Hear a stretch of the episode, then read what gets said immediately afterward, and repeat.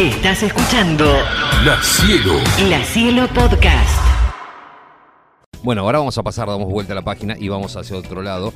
eh, Así es. porque vamos a hacer, eh, como todos los miércoles que, que hemos estado aquí al aire, una trifecta. Para aquellos que no tienen ni idea, es una especie de repaso de un, un disco que nos gusta mucho. eh, atemporal, ¿no? Y en este caso nos vamos al año 78.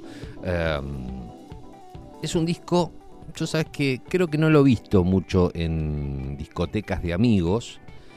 Tienen más otros discos de la parte más avanzada de la carrera de esta banda. Sí. Eh, pero bueno, este es el disco fundacional, fue con el que salieron a la cancha, con, era, era la apuesta, era la- los pocos pesos que tenían en el bolsillo lo pusieron en la mesa con este disco y... Se mataron con el nombre, ¿no? ¿Del disco? ¿Cómo se llama? eh, Se llama igual que la banda. Se llama igual que la banda. Hay un dato ahí. Eh, sí, es un disco homónimo. Y mm, el, el nombre de la banda tiene que ver eh, con la situación económica que estaban atravesando en ese momento. Pero bueno, si no hay nadie que lo adivine, arranco yo derecho viejo y, y lo tiro. ¿Vos decís que hay alguien? Mm, hasta ahora no llega ni- ninguno. ¿no? ¿Nadie? Bueno, listo, dale. Vamos entonces con la trifecta del día de hoy. Hola, buenas tardes, Van Halen. No es Van Halen, pero estás muy bien, orientado por el año, ¿eh? Pero no, no, no, no, no. El nombre Café Racer Sí. no gustaba. Bueno, esto lo habían hablado con un amigo de Pick Withers, el batero, el cual le sugirió el nombre definitivo para la banda. Si la condición económica que siempre habían tenido era bastante precaria, ¿por qué no llamarse así? Entonces surgió el nombre, Dire Straits. Quiet Riot. No, Dire Straits. Apareció por fin de esta manera, ya que significaba de algún modo precisamente una situación económica precaria, eh, un estado de apuro económico y demás, una situación límite. Este, eso es lo que significa Dire Straits. Dire significa desastroso, horrible, patético, lamentable, calamitoso si se quiere. Straits eh, es como una dificultad y, y- y se utiliza estas dos palabras para decir que, que estás en una situación económica desastrosa. Eso es lo que les ocurría a los Dire Straits, que antes se llamaban Café Racers, y es una banda de hermanos. Ahí se encontraban en la guitarra rítmica David Knopfler, en el bajo John Isley, que se mantuvo en, todas las formaciones, Pick Withers, el baterista, y por supuesto, este tipo que está cantando.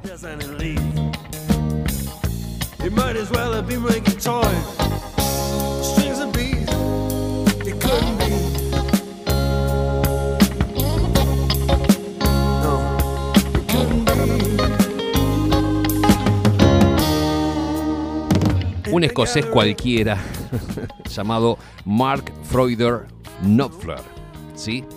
nacido en 1949, que era el hermano que mejor tocaba la guitarra de los dos. Porque alguna vez lo dijo el eh, productor de, este disco, Muff Wingwood, el hermano de Steve Wingwood, eh, que David Knopfler era un gran guitarrista. Pero era un gran guitarrista como hay un montón de grandes guitarristas, esto dijo. ¿sí? O sea, realmente era un muy buen guitarrista. Pero Mark Knopfler era otra cosa. Y si pensamos un poco eh, y cerramos los ojos y nos imaginamos o escuchamos esto que estamos escuchando o, nos acordamos de temas de Dire Straits, siempre identificamos y decimos, ok, esto es Dire Straits. ¿Sí? Hay un sonido de guitarra, ni hablar del modo de cantar, pero sí hay un sonido de guitarra, un modo de tocar la guitarra que hace que nos demos cuenta que es él. Hay una Fender Stratocaster y yo por ahí hermano ese sonido pulcro con, qué sé yo, eh, David Gilmour, con Eric Clapton, eh, esas guitarras Stratocaster puras, puras, puras, puras, estos punteos.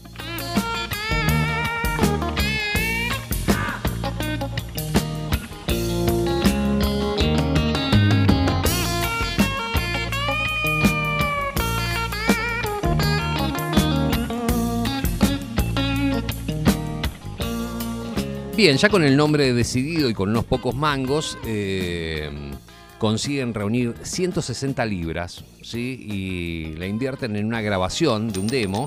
Eh, sí, eran eso, unas monedas. Pero bueno, eh, eran dignos para tocar y la cinta se graba, ya entrado en el verano del 77, en unos estudios en el norte de Londres y... mm, los estudios eran muy pequeños, costaban 10 libras por hora. Y contaban con una mesa de mezcla de ocho pistas, grabaron Wild West End, eh, Water of Love, eh, Sultanes del Ritmo, eh, Sultans of Swing, tan conocida, y que fue el gran hit de este disco, y alguna que otra canción más. Después de esta grabación del demo, llegaría por fin el debut en directo ante el público. Tenían que empezar a tocar. Um, un 9 de julio de 1977 en el Farrar House y seguían llamándose de algún modo Café Racers y su actuación se marcaba en un festival punk. Recordemos el contexto. El punk estaba en su gran momento. Fue ese fuego de artificio potente que lo cambió todo, pero que no duró mucho y trajo otras cosas más si bien siguieron habiendo bandas punk, pero digo esa eclosión, ese momento, fue en el 77, duró un poco más en el 78. En el 78 los Pistols dieron su último concierto.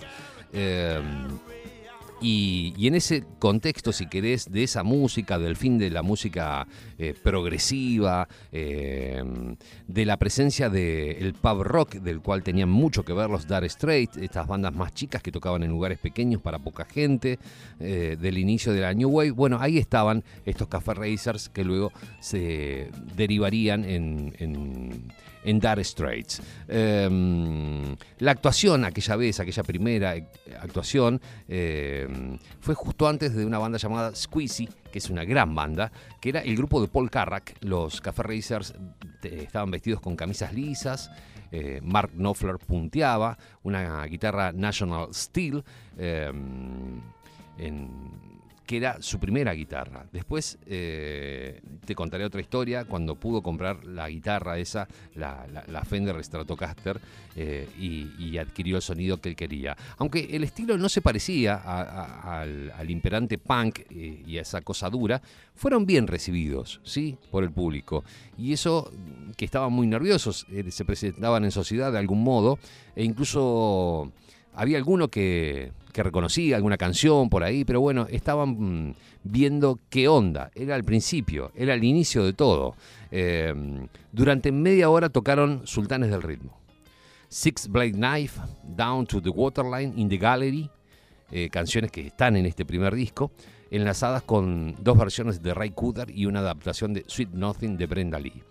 El nombre Café Racers, como te dije, no gustaba y ahí pasaron luego a la decisión de llamarse Dire Straits. Pero eso es otra historia que te voy a contar dentro de un rato. Estamos trifectando el primer disco de los Dire Straits, que tiene... mm, es un disco de tapa blanca, simplemente dice Dire Straits arriba, tiene una obra eh, de arte en la tapa.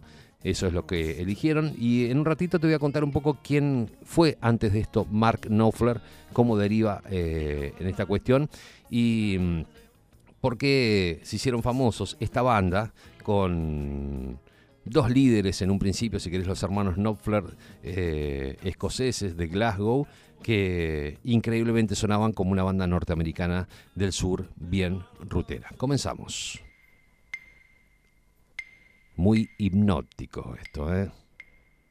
Es una canción hermosa. Es un gran disco para que lo tengan. Que lo busquen, que lo disfruten.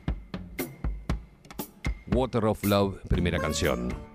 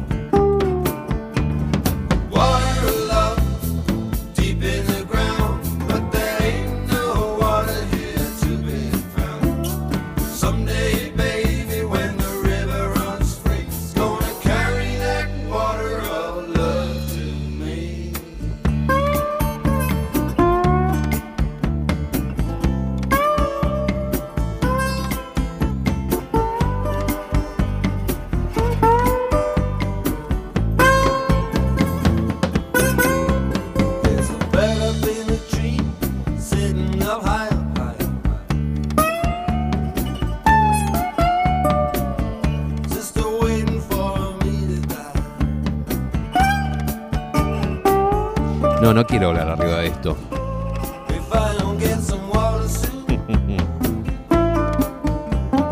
Grabado en los Basin Studios en Londres en febrero de 1978. ¿eh? Un disco increíble, maravilloso. Te voy a contar un poco más. Este es el primer disco de los Dire Straits. Eh, se iba a llamar igual ¿no? que, la, que la banda.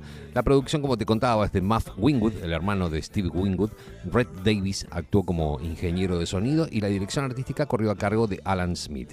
El costo del disco fue, escucha bien, de 12.500 libras. Sí, bueno, y el álbum está dedicado a la figura de Charlie Gillette, eh, reconocimiento por la ayuda prestada anteriormente cuando se estaban formando y tratando de, salir eh, a la cancha con algo digno. Y finalmente, en el capítulo de agradecimientos aparece una mención a Robert Allen, el amigo en las horas bajas de la banda. El álbum estaba planeado para mayo, pero se aplazó hasta el 8 de junio por diversos problemas derivados con el poco tiempo y la mala planificación de las necesidades de la banda. Después del sprint en el estudio, Dark Straits se dispone a dar tres conciertos los días 14, 22 y 28 de marzo en el colosal Marquis de Londres, lo cual ya es algo serio, bueno, y acabaron de grabar el 8 y actuaron en el Marquis el 14 y todo iba rápido.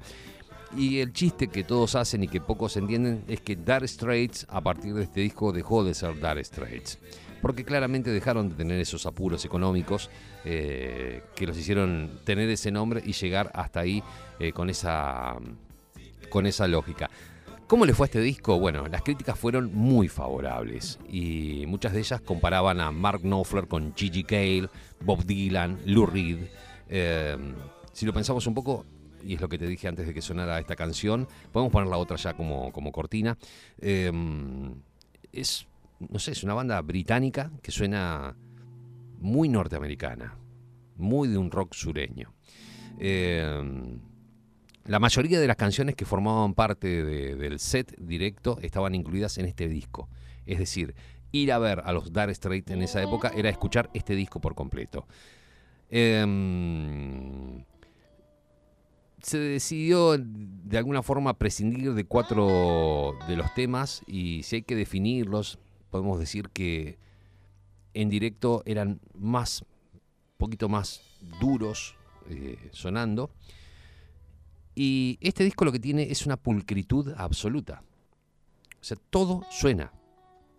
Y podés encontrarlo. No hay distorsiones, no hay gritos, no hay golpes demasiado fuertes a las baterías. Es un disco tan, tan eh, perfecto que eso se lo debemos a, al productor, al ingeniero de sonido también, que no volvieron a laburar con ellos. Vaya uno a saber por qué.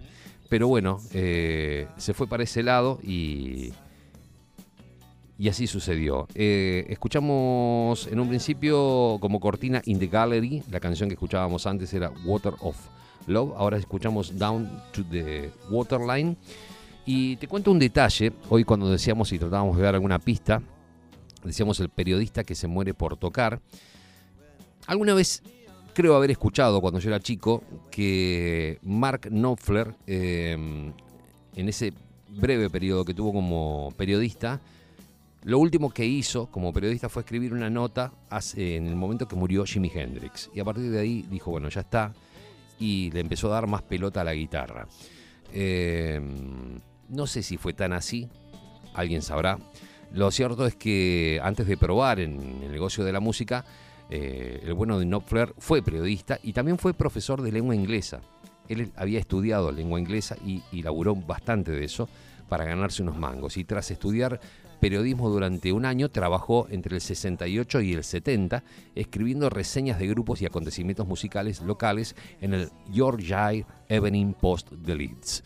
Dejó el periódico, dicen acá, el 18 de septiembre de 1970, conmocionado por su última crónica acerca de la muerte de Jimi Hendrix. Bueno, la verdad que eh, le da un- un- una buena historia. Mirá, dejo la pluma y tomo la guitarra. Se acaba de morir Hendrix, yo seguiré de algún modo con todo esto. Fue entonces cuando decidió estudiar filología inglesa en la Universidad de Leeds.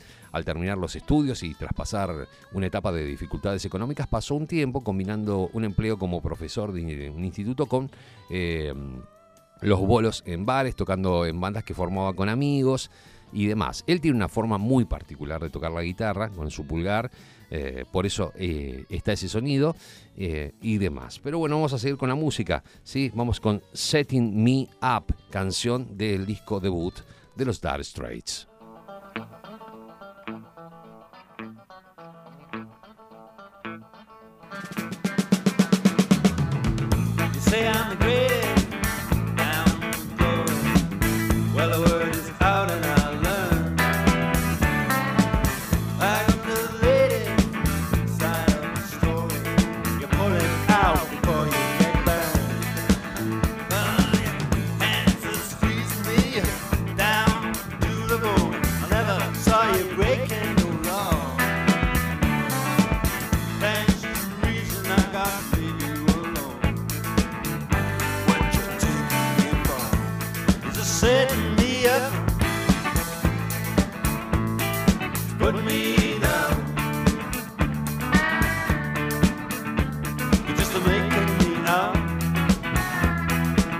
To be your pal. Is it me up? Put me down.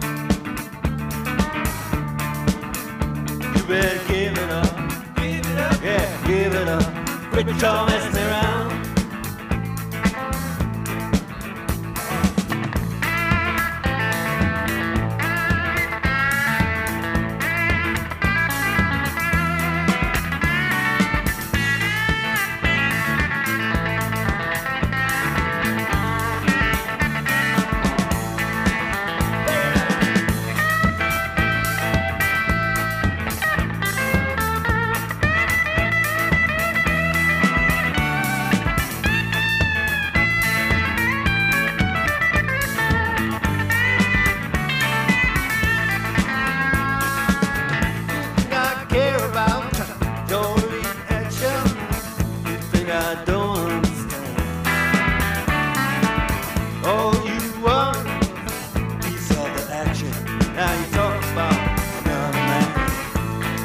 setting me up.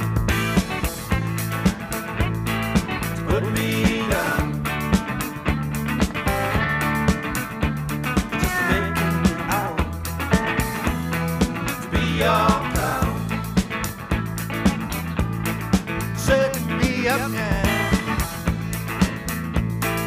Making me up. Hola bipolares, buenas tardes. Qué buen disco de Straits. El primero de todos. Qué temazo está pasando. Espectacular. Ahí estaba el tema escritora y cuchillo de seis hojas, me parece, ¿no? Un abrazo, uruguayo Clemente. Sí, efectivamente está Six Blade Knife aquí. eh, es el 1, 2, 3, 4, el cuarto tema. No nos pasamos en orden, ¿eh? Nosotros vamos buscando el ambiente. Usamos canciones que nos permiten hablar encima para las cortinas y después elegimos qué puede sonar como hit. ¿Qué más? Gracias, perrito, por traer esta maravilla. Gracias a ustedes por escuchar. Muchísimas gracias. ¿eh? A ver, te hago un repaso. In the Gallery fue la primera canción. Water of Love, eh, la canción que finalmente sonó. Cortina Down to the Waterline. Setting Me Up es la canción que estábamos escuchando. Y ahora que estamos con Soundbound Again. Así es. Bien, perfecto. Eh, A ver, ¿qué más te puedo contar? No hay mucho para desarrollar, no tengo para decirte una cosa así como increíble, mira lo que pasó, porque en realidad, ya te conté, es un disco grabado con poca guita. El estilo marcadísimo. Sí, totalmente. No, tremendo. Totalmente, totalmente. Ahí está una gran seña este, que efectivamente fue así. Eh, era un, un sonido único. Eh, no hay otra cosa así igual, porque podemos buscar muchas bandas de ese momento eh, o solistas que estaban haciendo cosas medio parecidas. Y capaz que me puedo decir, bueno, pero esto suena muy norteamericano. Y allá, si me voy a Gigi Cale, me voy a algo de Dylan rockero, hay algo. Bueno, puede ser. Pero ahí en Gran Bretaña no estaba pasando nada parecido a esto. Eh, y bueno, eh, este primer disco les da la chance de, de grabar varios discos más. El disco que viene, el siguiente, que es Communiqué, que es de mayo del 79, Ujú. es como una extensión de este disco. Eh, yo creo que si tuviera que recomendarle a los oyentes que vayan por, por algunos primeros vinilos de Dark Straits, lógicamente, después viene Brother in Arms, eh, Alquimia, bueno, y demás, eh, vayan por el primero y el tercero. ¿sí? Es decir, Dark Straits eh, por un lado y Making Movies del 80. No es que es malo Communique, pero van a encontrar cosas mejores entre el primero y el tercero. Eh, puntos de vista, ¿no? Lógicamente. Eh, hablamos de una banda de hermanos. Como toda banda de hermanos, para no romper con la regla, se terminaron peleando. Eh, era. eh, es no sé. Todo el mundo recuerda que la actitud de Mark Knopfler, un tipo bastante particular, eh, era muy autoritaria respecto de su hermano David.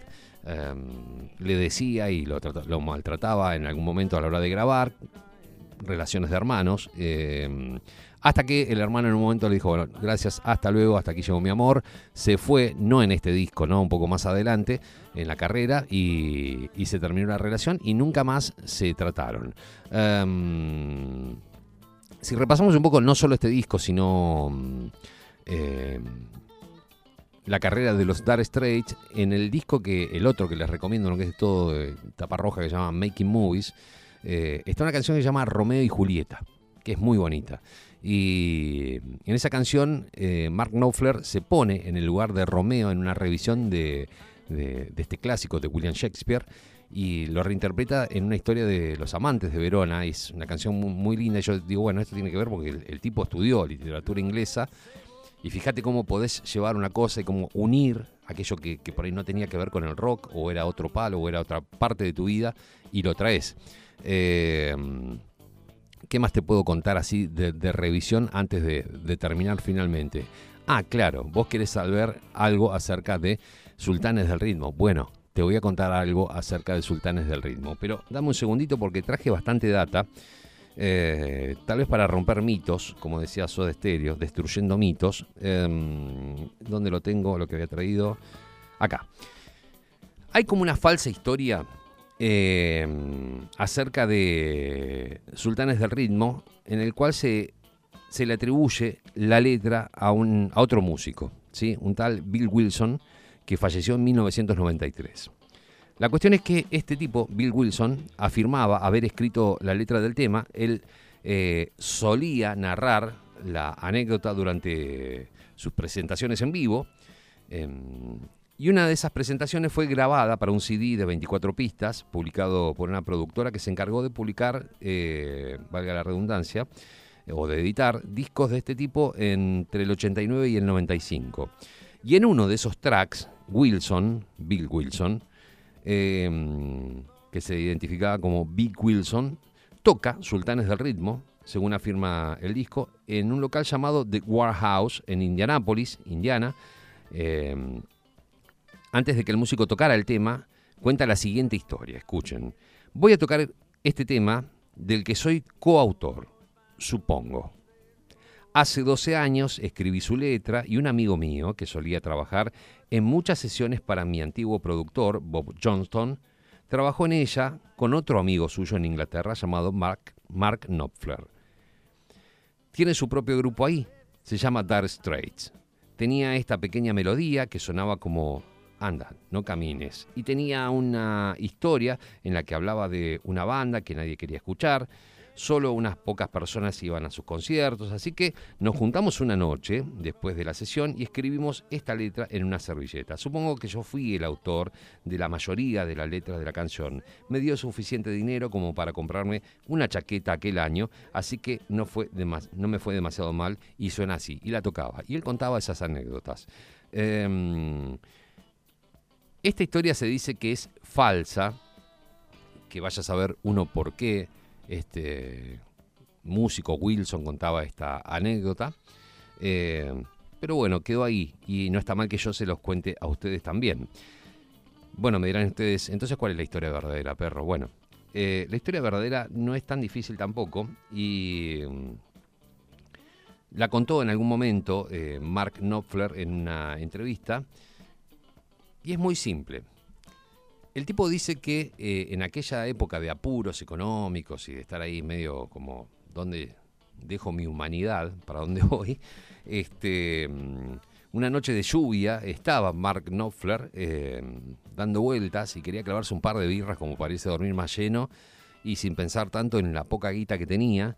Y entra en un pequeño pub en Ipswich y, y estaba tocando una banda que, según dicen él, nadie quería escuchar. O en realidad era una banda que no le importaba a nadie. Entiendan que esto era como una noche de perdedores. Él era un perdedor, no un tipo que había estudiado literatura inglesa, le daba clase y con eso se ganaba unos mangos. Había sido periodista y tampoco hizo demasiada guita.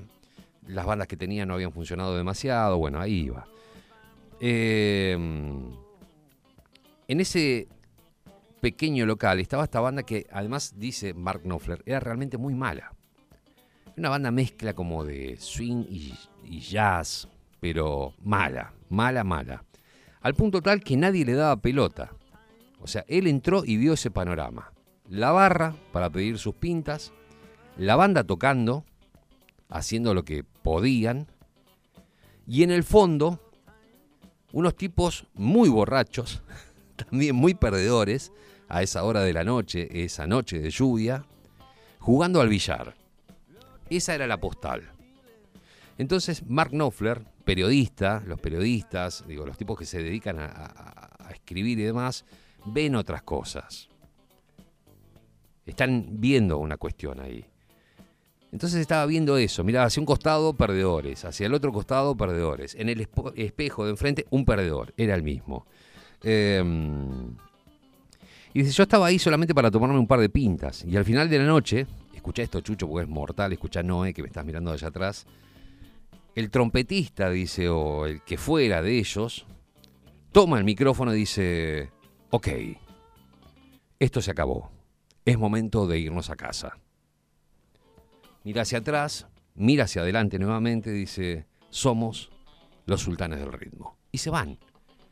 Y, él no lo pudo creer que se despidieran como si hubieran dado su mejor concierto en Wembley y era algo muy berreta, muy pobre. Y dice, no se podía ser menos sultán de nada, dijo Mark Knopfler aquella noche. Dice, esa banda, esa noche, ese pub, los tipos jugando al billar, yo, todo. Bueno, le quedó dando vueltas en la cabeza esa posibilidad y, y a partir de ahí surgió Los Sultanes del Ritmo, que cuenta la historia, si ustedes van a la letra, de una banda que nadie quería ver y demás, o que no le importaba a nadie, y que se llamaban Los Sultanes del Ritmo.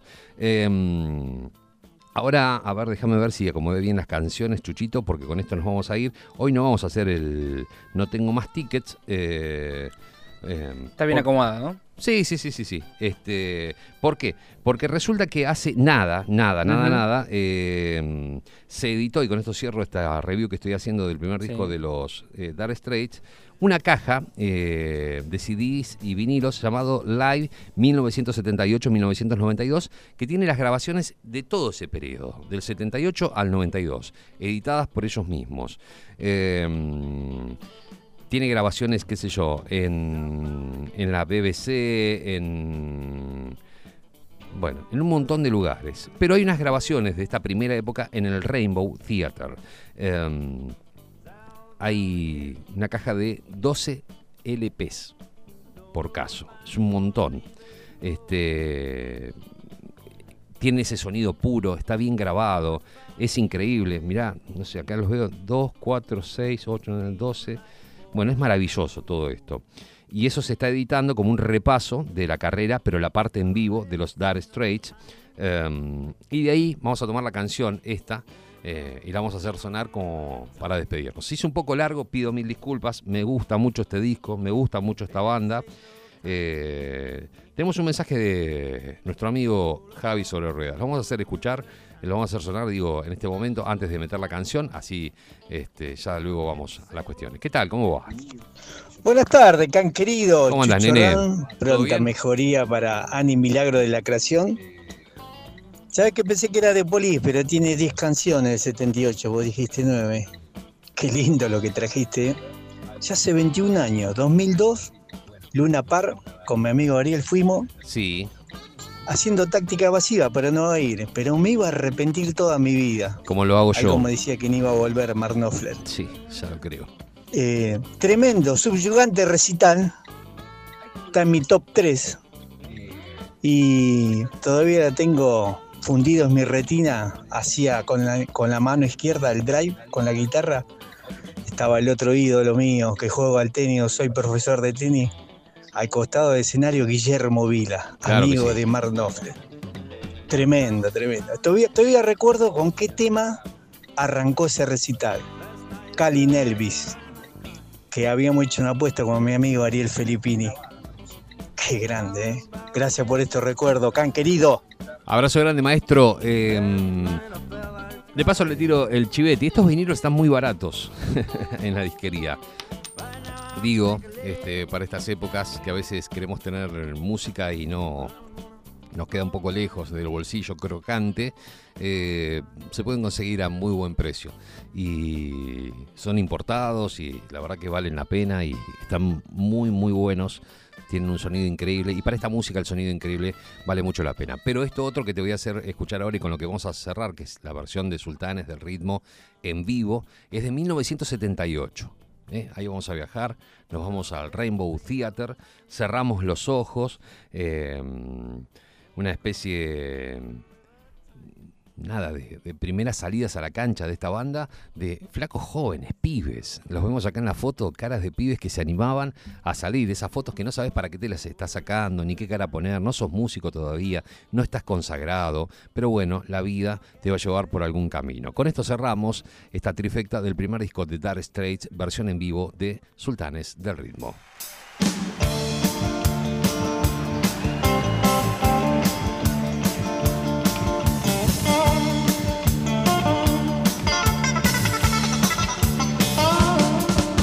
A shiver in the dark now it's raining in the far from main time. Of the river is going and you hold everything. Band is blowing Dixie, double funk. You feel alright when you hear the music.